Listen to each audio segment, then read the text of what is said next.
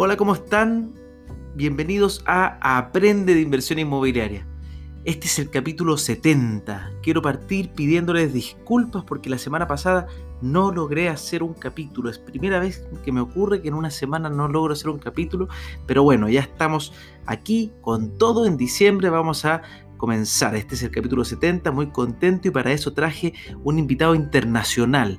Se trata de Andrés Corda, bueno, ya vamos a hacer las presentaciones como corresponde y espero que esto les sirva para abrir los horizontes, para entender otra mirada de otra empresa de otro lado del mundo, en Estados Unidos, que nos puede ayudar a entender un poco más este maravilloso mundo, cómo funciona allá, qué similitud tiene con Chile ese tipo de cosas vamos a ir conversando hoy día. Él también va a hablar sobre su empresa para ver cómo operan allá. Y bueno, recuerda que si te gusta este podcast y quieres ayudarme a que la información inmobiliaria se entregue a la mayor cantidad de personas, por favor ayúdame a difundir esto. Hazme un comentario en las redes sociales, feliz. Y bueno, vamos por ese capítulo. Pero hoy día estamos con un invitado de primer, primer, Premier League, ¿ah? primer nivel a nivel atómico. Se trata de Andrés Corda, uno de los cofundadores de la empresa Avanti Way en Estados Unidos, que nos viene a contar un poco qué es lo que hace su empresa, primero que todo, quién es él, para quien no lo conoce, hay algunos que probablemente ya lo harán, pero me interesa mucho saber su historia, y después vamos a interrogarlo de cómo llegar efectivamente a invertir bien en los Estados Unidos para un latinoamericano. Así que, ¿cómo estamos, Andrés? Hola, hola Francisco, muchísimas gracias por, por tenerme hoy como invitado. Felicitaciones por todo el éxito y los lindos podcasts que, que estás haciendo y el valor agregado a la comunidad. Un honor estar aquí contigo. No, muchas gracias a ti, porque eh, yo me he dado cuenta que todas las personas, todas las grandes, los grandes empresarios, la verdad es que tienen las ganas de compartir, solamente que cuesta encontrar los vehículos. Uno no está todo continuamente haciendo cosas, entonces por eso me dediqué a hacer este podcast para que ese conocimiento llegue a la gran mayoría de las personas que puedan estar pensando en cambiar su vida a través de este tipo de inversiones, que uno, es uno de los vehículos más lindos. Pero partamos por ti, Andrés, porque yo te conozco hace poquito, esto ha sido muy repentino, Andrés yo creo que se sorprende de que yo no le hice ningún interrogatorio antes de, sino que a mí me gusta descubrir en mi mismo podcast a las personas. Así que, Andrés, cuéntame un poco de ti. ¿Quién es Andrés? Y, además, ¿qué es lo que es Avanti Way? ¿Cómo, ¿Cómo se te ocurrió esto? Perfecto. Mira, como están eh, escuchándonos y no nos están viendo, es interesante que, que, si en algún momento ven cómo luzco, nunca van a creer que hablo español, ¿no? Es lo primero que siempre me pasa. me empiezo a hablar en inglés porque parezco más suizo que los suizos, ¿no? Yo eh, nací y crecí en Venezuela, soy venezolano. A los 17 años me, me fui a hacer la universidad en Estados Unidos, decidí ir a hacer mi carrera eh, desde, desde, joven allá, acá, pues, en Estados Unidos, y estudié en Washington, D.C., en la Universidad Georgetown, mi, mi undergrad. Eh, ahí este, pasé cuatro años espectaculares y de allí, ya, ya graduado, nunca quise entrar en todo ese mundo de, de trabajar para alguien y de ser el típico consultor que salía de la universidad o del que trabajaba en un banco, ese tipo de cosas. Y aunque sí estudié en el área de negocios, decidí que, que, yo más bien iba, iba a irme a un mercado donde sentía que había mucha oportunidad de hacer cosas. Siempre tuve la idea de, de, hacer lo mío, siempre viví y crecí en familia de puro emprendedor y, quería hacer mi propia cosa, pero decidí es venir a Miami eh, porque sentía que esto estamos hablando del año 2001 que era, era un lugar de mucha oportunidad, donde hay mucho por hacer, donde eh, si bien para el latinoamericano se veía como una ciudad, todavía a niveles de Estados Unidos era un pueblo, pero con mucha, muchas opciones, ¿no? De, de, de, inclusive interactuar con el mundo latinoamericano. Cuando estuve, llegué a Miami, el Miami, o sea, tenía mucho del lado inmobiliario comenzando a suceder en esa época, eh, trabajé en, en, en algunos otros temas, pero mientras estaba en, en esos otros lados trabajando, eh, empecé a sentir una, una, pasión muy interesante por el lado inmobiliario cuando lo, lo empecé a vivir, viviéndolo en, en, Miami, que había mucho de ese tema en conversación. Hice mis primer par de inversiones pequeñitas. Eh, ¿Inversiones personales? ¿Te compraste para ti? En, en, Miami Beach. Lo, lo, que, lo que me ocurrió fue que eh, terminé alquilando una propiedad súper chiquita en, Miami Beach, eh, de esa Arbeco que vives así en tu, un one bedroom chiquitico ahí en, en la mitad de, de, del área cosmopolita de Miami Beach y prefería como la zona al lujo y al apartamento grande, ¿no? Entonces la zona te eh, refieres a, una ubicación que está bien conectada, me imagino, algo sí, una ubicación muy conectada, cerquita de la playa, que eran las únicas zonas donde Miami se podía eh, caminar, etc. Y cuando hice todo ese concepto, el que el dueño del apartamento, en una de esas yo le digo, oye, me encanta ese apartamento, ¿será que lo puedo comprar?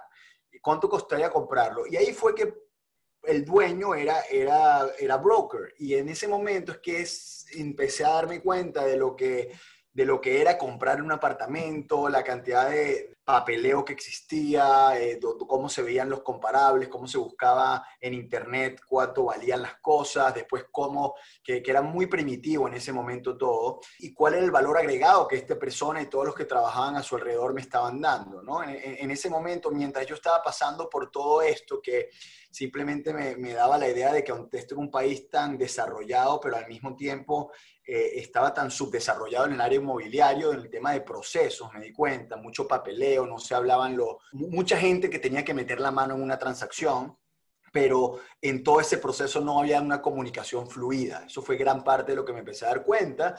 Eh, o sea, tú tenías que estar encima todo el rato, me imagino. Y yo decía, yo, ¿por qué yo como cliente tengo que estar encima de todo esto? ¿Por qué no hay comunicación? ¿Por qué no hay nada centralizado en el web? ¿Por qué no hay nada de, flujo de, transaccional donde yo pueda entender qué está pasando en todo momento? ¿Por qué la data es tan difícil de encontrar también? Entonces, eh, mucho que probablemente en Chile todavía ustedes están diciendo, oye, pero mucho de eso pasa todavía mucho aquí en mi país. Sí, ¿no? y, ahora, y ahora en una época que es más con, porque el 2000 recién la burbuja.com había explotado, el 2001, entonces hoy día uno, los otros servicios que ya crecieron, por ejemplo, la industria financiera, tú tienes todo en línea. O sea, e, es, muy raro que un producto financiero o un producto, incluso cuando uno compra a través de Corner Shop o esta empresa, tú sabes dónde viene tu comida, dónde vienen tus productos, pero un bien inmobiliario que probablemente es la impresión más grande de tu vida. Es totalmente analógica, ¿no? Te tienen que, te tienen que mandar un mail para decirte en qué está el departamento que compraste. Así es.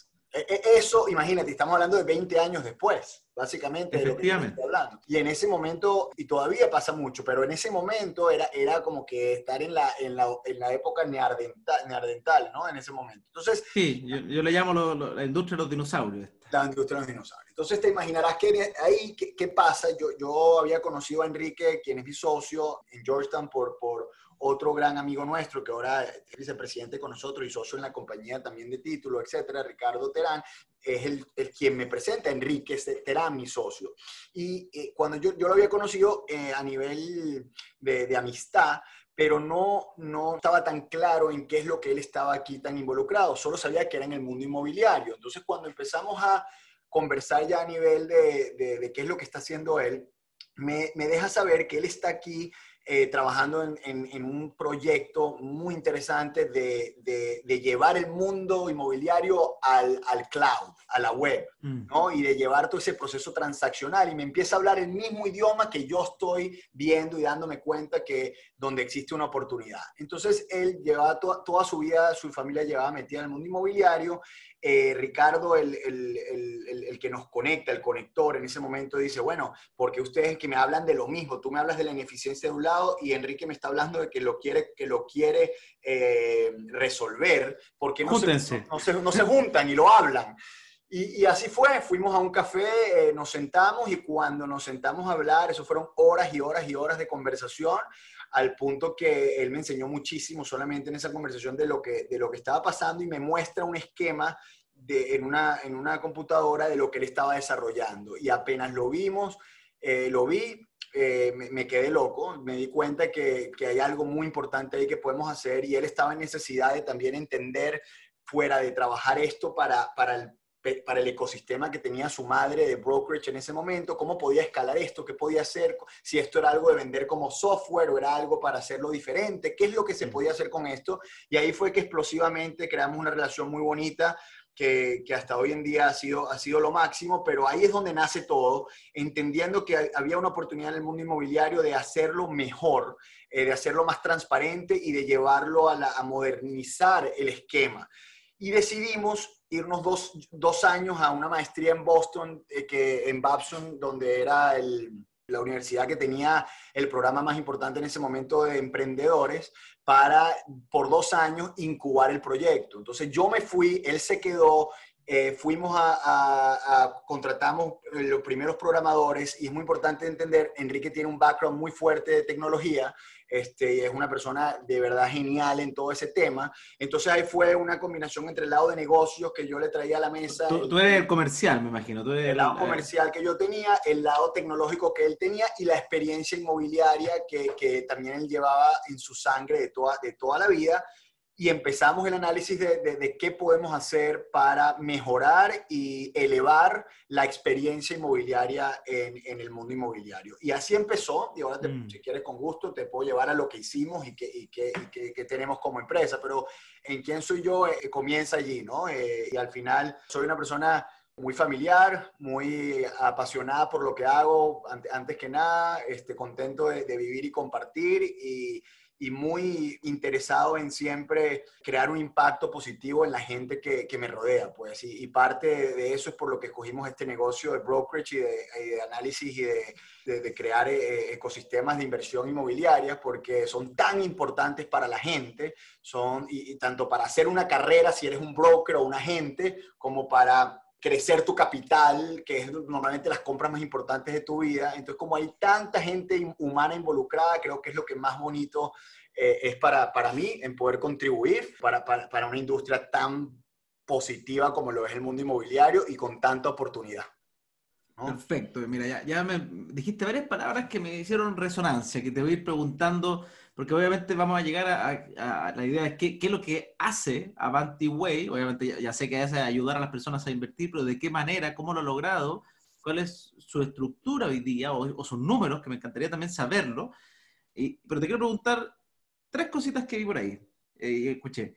Primero que todo, si te apasiona tanto este mundo, obviamente me importa saber, tú como Andrés, ¿tienes patrimonio inmobiliario?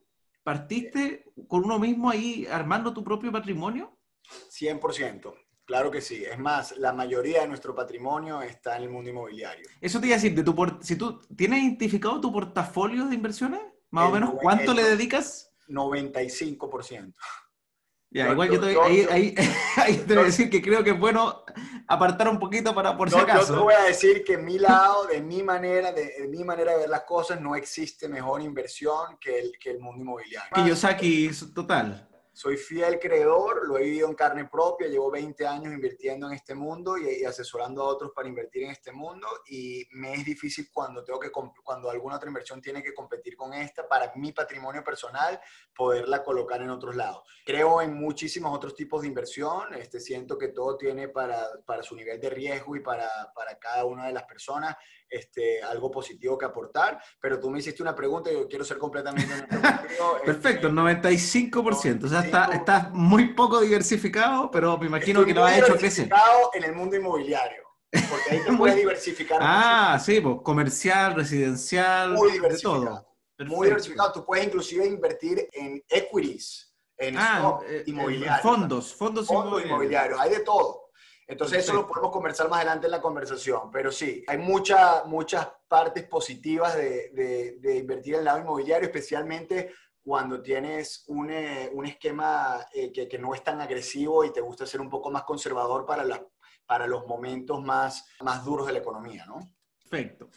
Y ahora vamos a, entonces, al otro lado. Mencionaste el tema del ecosistema, que me quedé rayando con eso porque me imagino que es lo que te ocurrió a ti, esto de tener que invertir y tantas personas trabajando en tu operación que tú no entendías o tenías que esforzarte por entender, me imagino que por ahí fue que llevaste a Way a que este ecosistema trabajara en conjunto en pos de la persona, pero, pero explícame un poco ahora sobre Way y cómo armaste este ecosistema.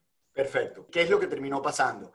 Nosotros eh, en, ese momento decidí, había dos opciones. La tecnología que estábamos desarrollando es una tecnología para traer el proceso inmobiliario al web, desde la parte de transacciones hasta la, importación de los contactos, la búsqueda de las propiedades, eh, la conexión entre los diferentes eh, eh, eh, elementos de parties o personas que se involucran en la transacción, que haya una, un sistema de colaboración en el web, los depósitos y, los puedas meter online, haya una agilidad en todo lo que es comunicación y eficiencia en la parte transaccional. Ahí comenzó todo este proceso. desde el 2003 al 2006 estuvimos incubando el producto y al principio estaba la, la, la, disyuntiva de si nos convertimos en un software company, una compañía de, de, vender un software a los brokers y a los, y a los agentes para que puedan interactuar un, SaaS, más fácil. Algo un así. SaaS, un SaaS. O, que es lo que terminamos haciendo, crear nuestro propio modelo para, utilizando ese SaaS, poder crear un impacto más grande. Nuestra decisión después de, obviamente, hacer un, un muy buen eh, eh, market fit en el mercado, estar, ver mucho, mucho research, ¿no? En ese momento, fue que nuestra pasión y lo que pensamos que mayor impacto iba a poder tener es desde abajo comenzar a reestructurar la manera que un brokerage, un corredor inmobiliario y su empresa este, deben llevar el negocio a cabo para crecer como emprendedores, generando el valor agregado real al consumidor allá afuera, usando todos los elementos de tecnología que teníamos para ofrecer eh, a ese corredor y entonces él ya poder tener una transacción mucho más eh, productiva, tanto para él crecer y hacer más transacciones como corredor, como para también darle servicio más integrado a sus consumidores. Entonces nos fuimos por ese lado y ese lado requería que nosotros básicamente este, desarmáramos eh, la, qué, qué es el servicio, qué es el valor agregado de un broker y lo rearmáramos de la manera que nosotros veíamos el futuro viniendo, porque sabíamos que lo que más iba a venir ahorita es tecnología y que si nosotros creamos un broker fundamentado en el uso tecnológico y nosotros poder ir desarrollando esto, ya no tenemos una ventaja competitiva. Sí, y aparte de una ventaja competitiva, vamos a crear un eje muy dinámico, muy flexible a las tecnologías que se van a ir desarrollando y donde podamos que nos pertenezca la experiencia a nosotros, no tratar de acoplar nuestro modelo a experiencias de otras tecnologías y por otro lado. Entonces lo que desarrollamos fue un New Age, pues un broker de la nueva era, donde a través de tecnología, una universidad completamente online que trabajaba alguien desde que te podía traer a una gente de 0 a 100, este, me saqué la licencia ayer y quiero empezar acá, ¿cómo, cómo puedo hacerlo de esta nueva manera? Y este, donde le creamos un ecosistema, que es la palabra que te gustó, de soporte muy grande para reducir los, la fricción en la cantidad de cosas que normalmente tiene que hacer un agente inmobiliario, que hace que la experiencia al consumidor al final sea muy heterogénea, de cada uno lo hace diferente, de poco profesional, porque no tienen las herramientas correctas y están tratando de, de, hacer sentido de todo lo que estaba empezando a pasar en el mundo, que era tanta tecnología, tantos lugares de donde conseguir la data. Más bien, cuando empezamos no había tecnología, pero poco a poco lo que había era un, rompecabezas de diferentes personas tratando de sacar diferentes soluciones para diferentes procesos de la industria y nadie lo traía todo a un ecosistema conjunto. Y todo eso con, un, con una empresa que le diera soporte a ese ecosistema y a esa tecnología, no no a, tecnologías externas para crear una homogeneidad y un impacto positivo en la manera como la gente se comunica con su cliente y con los diferentes parties de la transacción para que desde el proceso de, búsqueda o de listar la propiedad al proceso de compra, todo sea de la manera más eficiente y productiva. Así comenzó Avantiway, esa fue la, fue la propuesta de valor cuando lanzamos en el 2007. ¿Qué ocurre? Apenas lanzamos, ¿Qué le pasó al mundo? Explotó el mundo financiero, no sé si recuerdas. ¿Qué pasa en el 2007-2008? Los, famosos créditos basura. Correcto. Entonces nosotros estábamos tan metidos en nuestro mundo de la tech y de la eficiencia y de los procesos y de crear ese valor para el agente inmobiliario y tratar de buscar esos corredores correctos que nos podrían llevar a cabo esa experiencia, que todo esto estaba pasando a nuestro alrededor y, no se habían dado cuenta nosotros sí, o sea, bueno, ahí está, hay, hay, una, hay una burbuja, hay una burbuja, pero nosotros estábamos no, no aprovechando esa burbuja, ¿no? Es que estábamos, estábamos refinando el proceso y el valor agregado, pero se desmorona la industria, se desmorona el mundo financiero. Y ahí pasaron dos cosas muy interesantes. Una, el agente inmobiliario necesitaba gente que lo asesore a hacer las cosas bien, porque ya el negocio no llegaba solo. Necesitaba unirse a un equipo que agregara valor, no que simplemente le pagara los cheques, ¿no? Al final, y ser parte de alguien que estuviera ayudándolos a crecer. Eso por el lado de Avanti Way nos hizo empezar a que la gente nos empezara a, reconocer y ver como algo diferente y eficiente. Por el, por el lado del corredor. Por el lado del corredor. Y en el lado del inversionista, aquí es donde nace todo nuestro ecosistema para el inversionista. Fue porque en ese momento nosotros necesitábamos vivir de algo, Enrique y yo. O sea, al final estábamos con, no, no teníamos funding de nada, nosotros metimos plata un poquitito él, un poquitito yo, y con esto creamos nuestro sueño, pero nosotros no fuimos ni a buscar grandes capitales de inversión, ni conseguimos un préstamo por ningún lado, esto lo hicimos solo, pero necesitábamos vivir de algo y dijimos, oye, ¿dónde hay una oportunidad en este momento que se cae el mercado para poder hacer cierto tipo de transacciones? Y nos dimos cuenta que en el lado de clase media del mercado donde nosotros estábamos ubicados en Miami, a las propiedades se estaban vendiendo a precios de gallina flaca, básicamente muy por debajo del costo de reconstrucción de la propiedad. Y, y, dijimos, oye, que hay una oportunidad muy interesante y creamos una tesis. Y en ese momento dijimos, mira, vamos a crear una tesis de que alguien pueda comprar estas propiedades a esos precios y alquilarlas. Le genere, obviamente nadie en ese mercado, en ese momento, podía comprar en la clase media. Los créditos estaban, eh, no había créditos bancarios. No había crédito. No había crédito, no había financiamiento. A muchos de ellos habían perdido sus propiedades y sus posibilidades para comprar. Y nosotros dijimos, ese es el mercado que alquila ahí nadie estaba construyendo producto nuevo porque en, nuestro mercado la gente empezó a construir producto es en la zona de, clase alta, no se enfocaron en la zona de clase media. Entonces, cuando no hay producto crédito. nuevo, correcto, no hay producto nuevo, no hay crédito eh, eh, y la gente, todo el mundo alquila, ¿qué empezaba a pasar con las rentas? No, nada más pueden subir. Entonces, si vas a tener, comprar barato y las rentas te van a ir subiendo este, y, y tus expenses están, eh, tus gastos están manejados, eh, vas a tener un flujo de caja positivo. El famoso cash flow o cash on cash ahí. Puro cash on cash, puro cash flow. Y creamos esa tesis, fuimos a varios inversionistas, este, algunos inclusive que viven en Chile, este, que en ese momento confiaron en el producto, les presentamos la, la, el modelo de negocio para que pudieran comenzar a poner algo de su patrimonio acá, porque el modelo era el siguiente, compras esa propiedad, la dejas con un cash cash que sea sano, y en algún momento tiene que pasar que el, que el financiamiento se abra. Y algo muy interesante en Estados Unidos es que tú puedes pedir préstamo por el 97% más básicamente del valor de tu propiedad. Eso es muy diferente a Latinoamérica. Entonces, acá, antiguamente se, daba hasta el 130, me han dicho. Imagínate. Que una locura, que te presten plata para que la arregles, por ejemplo. Pero hoy día no, hoy día está en el 80, 90% si es que uno tiene un muy buen perfil. Correcto. Y eso hace que aunque la clase media pueda pagar la mensualidad de los créditos y los gastos para tener una propiedad, no todo el mundo puede comprar porque tienes que tener el pie, tienes que tener el down payment.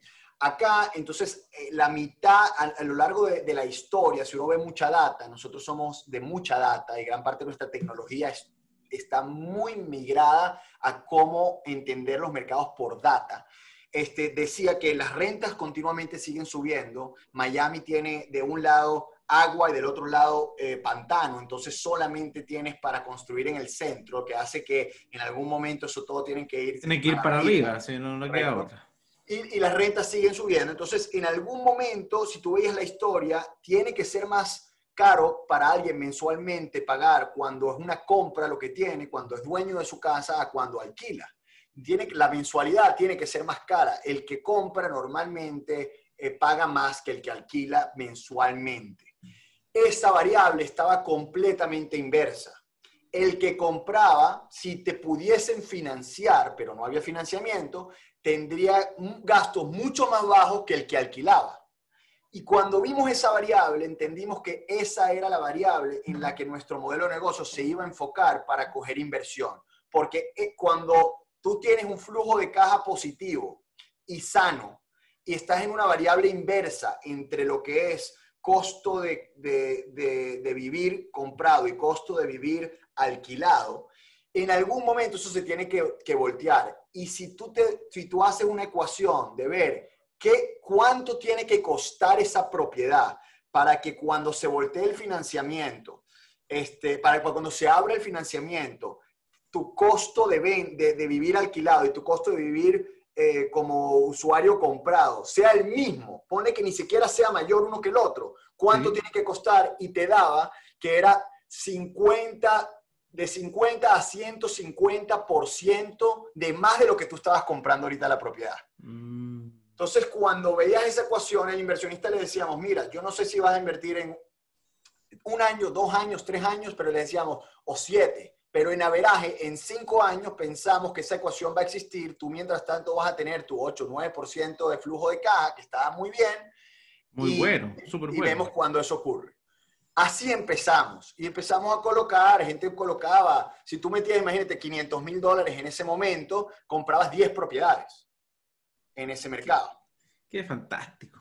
Y entonces eh, eh, ahí fue que comenzó el mundo inversionista nuestro, donde por un lado seguíamos trabajando en el ecosistema de brokers, en el ecosistema de darle servicio a los corredores, a, hacer eh, la experiencia más inolvidable inmobiliaria para sus agentes, y al mismo usando tecnología, y al mismo tiempo empezamos a levantar capital en un mundo donde no existe, la gente no estaba queriendo invertir en fondos porque estaba todo el tema de los robos y todo eso. Entonces creamos una situación donde la gente invertía su propio capital, no invertía en fondos y les estructuraba. Invertía en ladrillos, que los ladrillos los puede ver, los puede tocar, puede le generaba renta. Bueno, y aprovechando porque este programa es de Aprende de Inversión Inmobiliaria y creo que nos hemos ido mucho a cosas técnicas que es interesante y todo, pero ahí mencionaste unas tesis que me encantaría que compartas con las personas y ver cómo están hoy día también, porque me imagino que han evolucionado. Esta es, si tú hoy día le dices a un inversionista pequeño, porque no nos vayamos al el institucional, que obviamente me encanta ah, también ese tipo de inversionista, pero,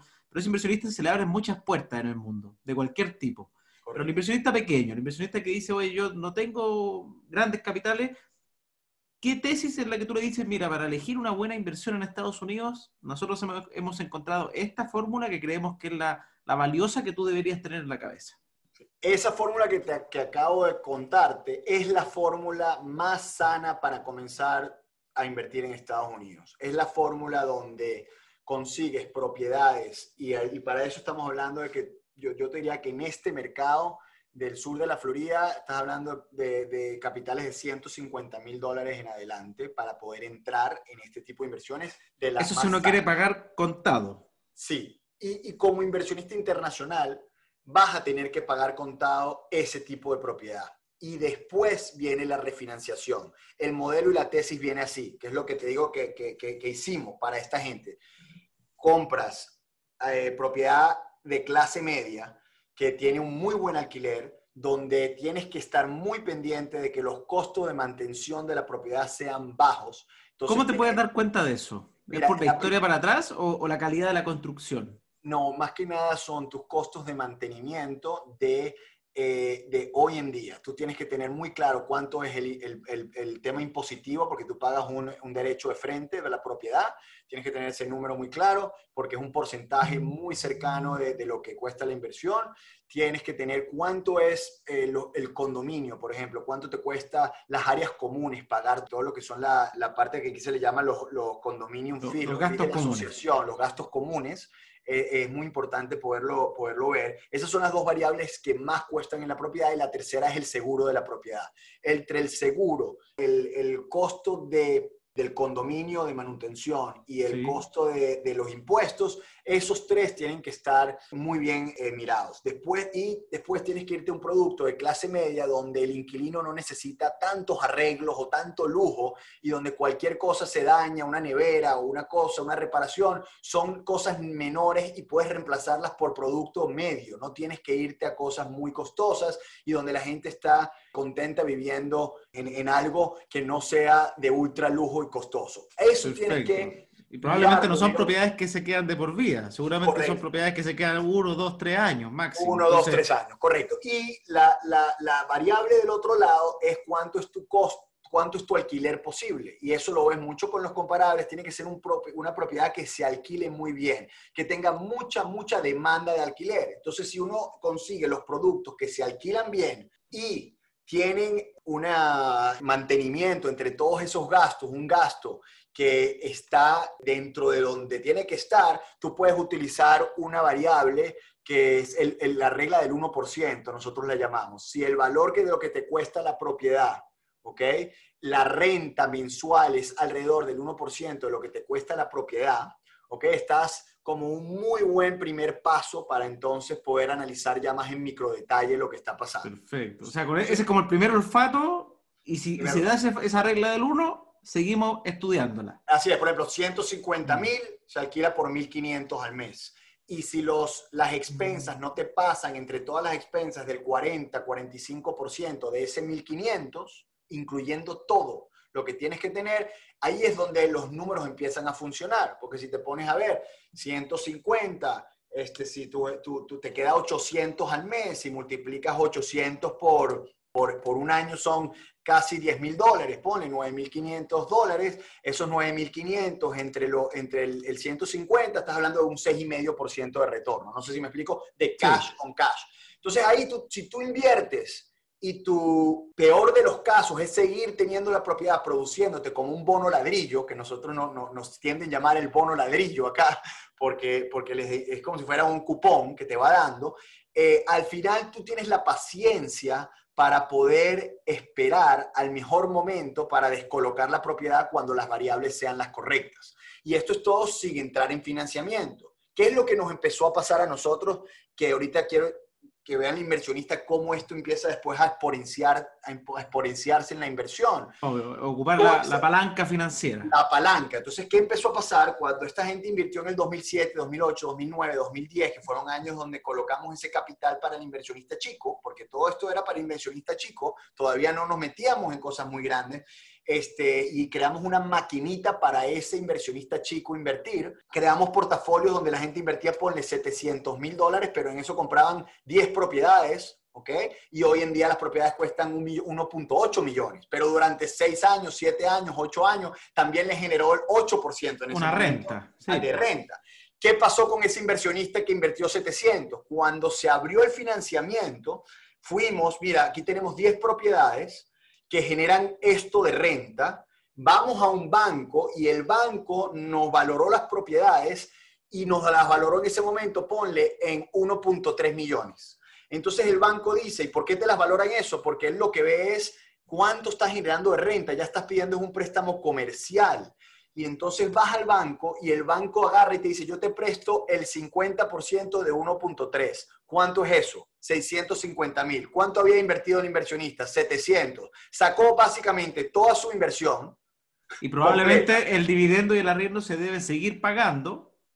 Correcto. Y ahí está, esa fue la tesis. Quería ver la tesis, esa fue. Se invirtió en clase media, producto muy, de muy buen alquiler, de un flujo de caja que si te sentías bien con un 6, 7%, estabas bien, y después refinanciabas el producto, sacabas tu capital completo o en su gran mayoría lo empezabas a mover en otro tipo de producto y con básicamente cero capital seguías con ese retorno hasta que después hacías el exit, la salida de la inversión, cinco a siete años después, con la revalorización basada estrictamente, muy importante, en la variación entre la venta y la renta, cuánto te cuesta con alquilar versus cuánto te cuesta ser dueño, que es la ecuación en la cual se mueve, Francisco, la clase media en Estados Unidos. No se mueve por cómo va la moneda en Chile, ni si, ni si explotó Rusia, ni si hubo una guerra, ni todo lo demás. Ellos ven su bolsillo y eso es la, la inversión más sana que existe para entrar en este mercado, que es la que hizo que Avanti Way crear ese ecosistema de inversión con otra empresa llamada Propfolio, que también somos dueños, que se convirtió en la empresa que asesoraba a todo este inversionista que empezó a entrar bajo esa tesis y que empezó a evolucionar porque empezó a necesitar de más servicios, de otro tipo de inversiones, de crearles un ecosistema muy sano para seguir maximizando esa inversión. ¿Qué hicimos, Francisco? Creamos una tecnología muy poderosa para que esos inversionistas de afuera puedan entonces ahora ver, manejar y entender sus inversiones como si estuvieran viendo inversiones financieras en, los stocks en Estados Unidos, que es algo que No existía. Un, un, dashboard así, que uno pueda ir... Mira, qué interesante, muy interesante. Así fue como evolucionó todo a, a, la segunda parte, que es cómo empezamos a crear ese ecosistema a inversionistas. No es que un día decidimos, vamos a crear una empresa de ecosistema para inversionistas, sino que naturalmente esos inversionistas comenzaron a tener necesidades y, y tú, tenías, y tú querías cubrírselas, obviamente, para que no las fueran a buscar a otro lado, tú dijiste, ah, pero ¿cuál? Y ahí fuiste incorporándole estas piezas al, al Lego al final. Eso es.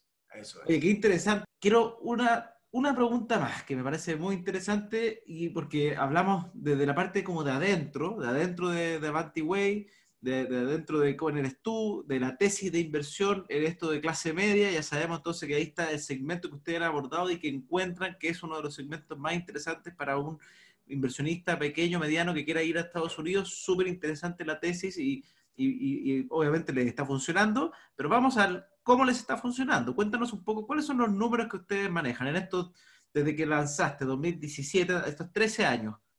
¿Cuántos departamentos o cuántas viviendas, porque me imagino que ahí se trabaja también en casas, han pasado de manos de que ustedes lo ofrecieron a clientes de Avantiway? Sí, Mira, nosotros hemos, en números, hemos, hemos transactado más de, de 35 mil transacciones.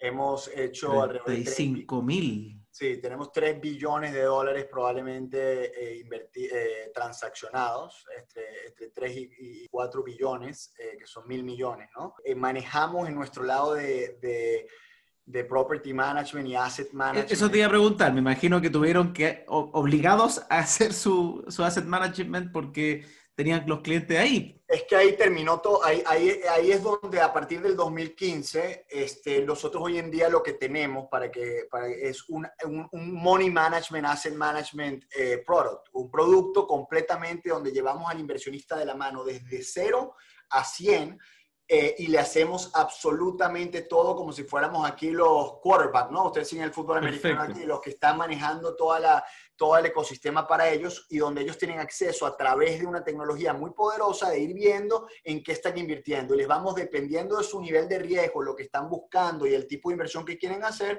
se va expandiendo esto a que hoy en día manejamos casi un, un mil millones de dólares en en inversión en el, en el lado de asset management. Y la gente empezó a invertir ya en, hacemos edificios, shopping centers. Eso, eso te iba a eh, preguntar. Obviamente, ya, yo, yo inversionista, Francisco Ackerman, te llamo, Andrés, quiero, me quiero comprar una propiedad, lo podría hacer contigo y con tu empresa. Pero si yo te digo, no, es que no quiero una propiedad, no quiero, quiero un pedacito. Correcto. Eso también lo tienes entonces. Correcto, eso fue a donde evolucionó después. ¿Y, cuánto, ¿Y, cuánto, sería un mínimo de eso? Porque también es importante, el, ¿cuál es la accesibilidad que tú das? Si yo digo tengo dos mil dólares, ¿me sirve o tengo que ahorrar en algún otro lugar por mientras? No, para entrar con nosotros, este es un producto donde, donde estás entrando por lo menos con 100 mil dólares. Perfecto. Es que eso también es, otro producto distinto, obviamente. Sí, con 100 mil dólares eh, es un producto donde puedes entrar y puedes o entrar a comprar ya tus propias propiedades y empezar poquito a poquito a hacer tu propio sí. de crecimiento o hacer parte de un desarrollo más grande. Colocamos de, mucha de un inversión. fondo de un desarrollo. Yeah. Sí, nosotros ya, ya en este momento en el que estamos, hacemos desarrollo, estamos construyendo 200 unidades en Tampa, estamos construyendo 120 unidades en Orlando, ya empezamos a hacer desarrollos, casi siempre estamos enfocados en servir la clase media y que el inversionista gane plata. O sea, ustedes autocrean su producto. Autocreamos nuestro producto, que es lo que nos empezó a pasar ya nos dimos cuenta qué producto funciona, nos asociamos con desarrolladores para crearle a nuestro tipo de inversionista el producto que ya sabemos que se alquila bien y que genera los retornos. Entonces ahí el inversionista puede entrar de dos lados, o lo compra ya hecho o entra como parte de un fondo. Del fondo que desarrolla. Syndication, que al final entra y recibe un retorno, de, en, en, un año entra y a los dos años se le devuelve su dinero con su, reto, con, con su, su retorno. retorno. Perfecto, lo encuentro súper interesante Andrés, de, de verdad Qué rico todo lo que, lo que han hecho, lo encuentro una locura. 35 mil transacciones, es, es tremendo. Sí, bueno, aquí tenemos ya como mil, mil, mil corredores inmobiliarios en el área. Este, nos enfocamos por ahora en pura inversión en Florida. Eso es algo muy importante para todo el mundo saber. El enfoque es gran parte de lo que un inversionista tiene que buscar cuando yeah. viene a invertir en Estados Unidos. Que tú me hiciste una pregunta al principio que querías tocar y creo que es importante que la audiencia la escuche, es ¿qué necesitas saber un inversionista con quién invertir allá y por qué, qué variables preguntar, me, lo van a hacer bien, me lo van a hacer mal. Creo que eso es gran parte de lo que la gente... Sí, verdad. Terminemos con esa. ¿Cómo, cómo confío? Ah, Andrés me cayó bien, parece suizo, le creo un poco, ya, pero, pero, ¿qué pasa? Igual, igual ¿cómo, cómo identifico una, una buena empresa de una que quizás no sabemos nada? O, ¿qué, qué, qué se hace ahí? Primero, por, un lado, recuérdense que lo más importante acá es que tienen que buscar a alguien que tenga algo de track record, alguien que haya hecho lo que está diciendo que hace y que pueda tener eh, historias de éxito de la A a la Z en lo que te está eh, proponiendo como, inversión o, como ecosistema. Es muy riesgoso entrar a hacer negocio con alguien que dice que puede hacer cosas en este país, porque este país tiene, tiene muchos riesgos en, en, no hacer las cosas, ejecutarlas bien. Eso es muy importante. Entonces, pedir referencias a gente que también haya hecho eh, cosas con esto, con, con, quien sea que estés trabajando, algún cliente, déjame entrevistarlo. Muchos de los clientes nuestros nuestros nos piden, oye, déjame entrevistar a algún otro cliente que haya hecho esto, déjame ver cómo entró, cómo salió. Entonces piden mucha referencia tengan productos que les puedan mostrar eh, casos de estudio de lo que han hecho. Asegúrense que entiendan las variables de lo que les están eh, presentando, no solamente que les busquen trabajar una oportunidad o les estén mandando oportunidades, sino a nosotros nos gusta mandar estrategias, conceptos para relaciones a largo plazo. Una cosa es el corredor que busca una comisión, y entonces entra, te vende, se va, ganó la plata y después que alguien más te la maneje. Y otra cosa es el que está poniendo su sello por detrás y diciendo, ya va, yo te tengo que demostrar que esa inversión te va a funcionar, porque yo te la tengo que manejar y tengo que darte todos los meses y años relación sobre esa inversión. Entonces, una cosa, el, el que te va a ejecutar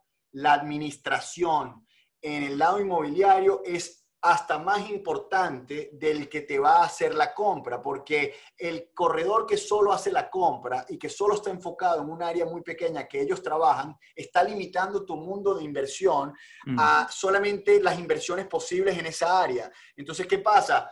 Eh, y después te la compra y después todo depende de si esa inversión va a funcionar o no, de quién te la va a ejecutar en la parte administración. Ahí es donde, por ejemplo, a través del portfolio, la empresa nuestra, está todo ese ecosistema de administradora de inmuebles, que es el que al final te crea la ejecución de que los inquilinos paguen a tiempo, que paguen la mejor renta, que la vacancia sea la menor posible, que los expenses se mantengan bajos, que tengas la transparencia de reportes que tienes que tener, que al final cuando haya que hacer la contabilidad no te vayan a pegar duro por los impuestos, que tengas una estructuración bien hecha también y el abogado que te va a estructurar bien. Entonces, eh, que, que la persona que te está asesorando no solo maneje el lado de brokerage y de, producto, sino también te pueda ayudar a que te sientas cómodo con el equipo completo, sea de ellos o sea referido, pero el equipo de trabajo que hace que esa inversión al final tenga el éxito que aguantó el papel que te vendieron.